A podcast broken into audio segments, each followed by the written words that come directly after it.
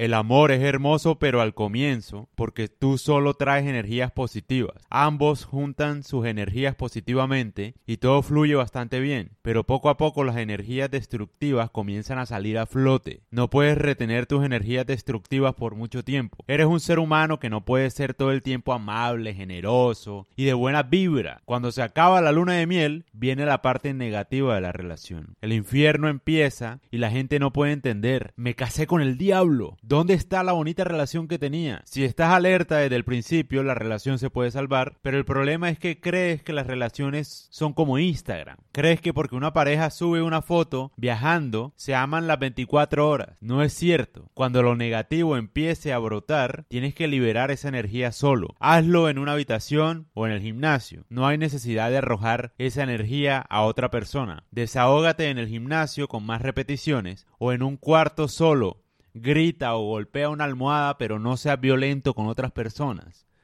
Tiempo después, cuando Tiempo después, cuando la relación se consolide, puedes liberar la energía negativa con tu pareja. Cuando los dos sean capaces de tolerarse, de lo contrario, la relación se va a terminar, porque tu pareja no espera que tengas eh, porque tu pareja no espera que tengas energía negativa, ¿no?